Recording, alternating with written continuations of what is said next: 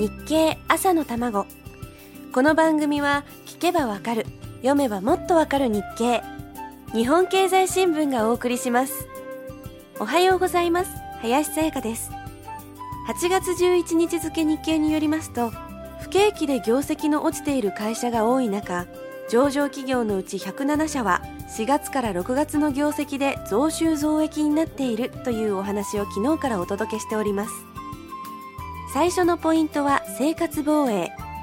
生活には欠かせない食。食べるものをお値頃価格で出している外食チェーンなどが非常に伸びていました。第2のポイントはヒット商品。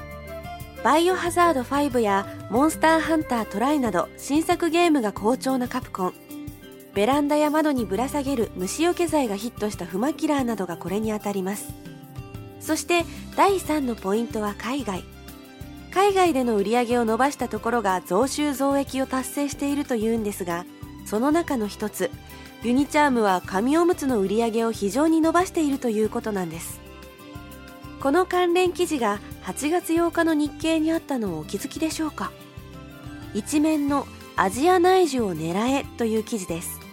読んでみましょう。インドネシアジャカルタ東部の下町にあるプラムカ市場。ここの雑貨店で扱う1枚ずつ小分けになったユニチャーム製の紙おむつは1袋2000ルピア。およそ19円で現地企業が作っている商品並みの価格。3袋購入した主婦エラさんは吸収もよく子供には欠かせないと話す。ユニチャームはアジア市場の開拓で先行し2008年度には売上高で日用品2位のライオンを抜いた。紙おむつではインドネシアタイ台湾で1位のシェアを持つ。価格差が小さければ品質に厳しい日本で鍛えた我々が負けるわけがないと自信を見せる。そうなんです。日本商品は優れているはずなんです。日本の消費者は厳しいんですから。ここでも安物ではなく安いものが売れるというのは変わりません。でも工夫はあります。日本だと紙おむつは何十枚もバッグに詰めた大きいパッケージでまとめ売りするのが普通ですがここでは1枚ずつ小分けで販売しているようです。一度に出ていくお金が小さい方が売りやすいということかもしれません。高い品質を維持しようと思えば当然それなりの原価はかかります。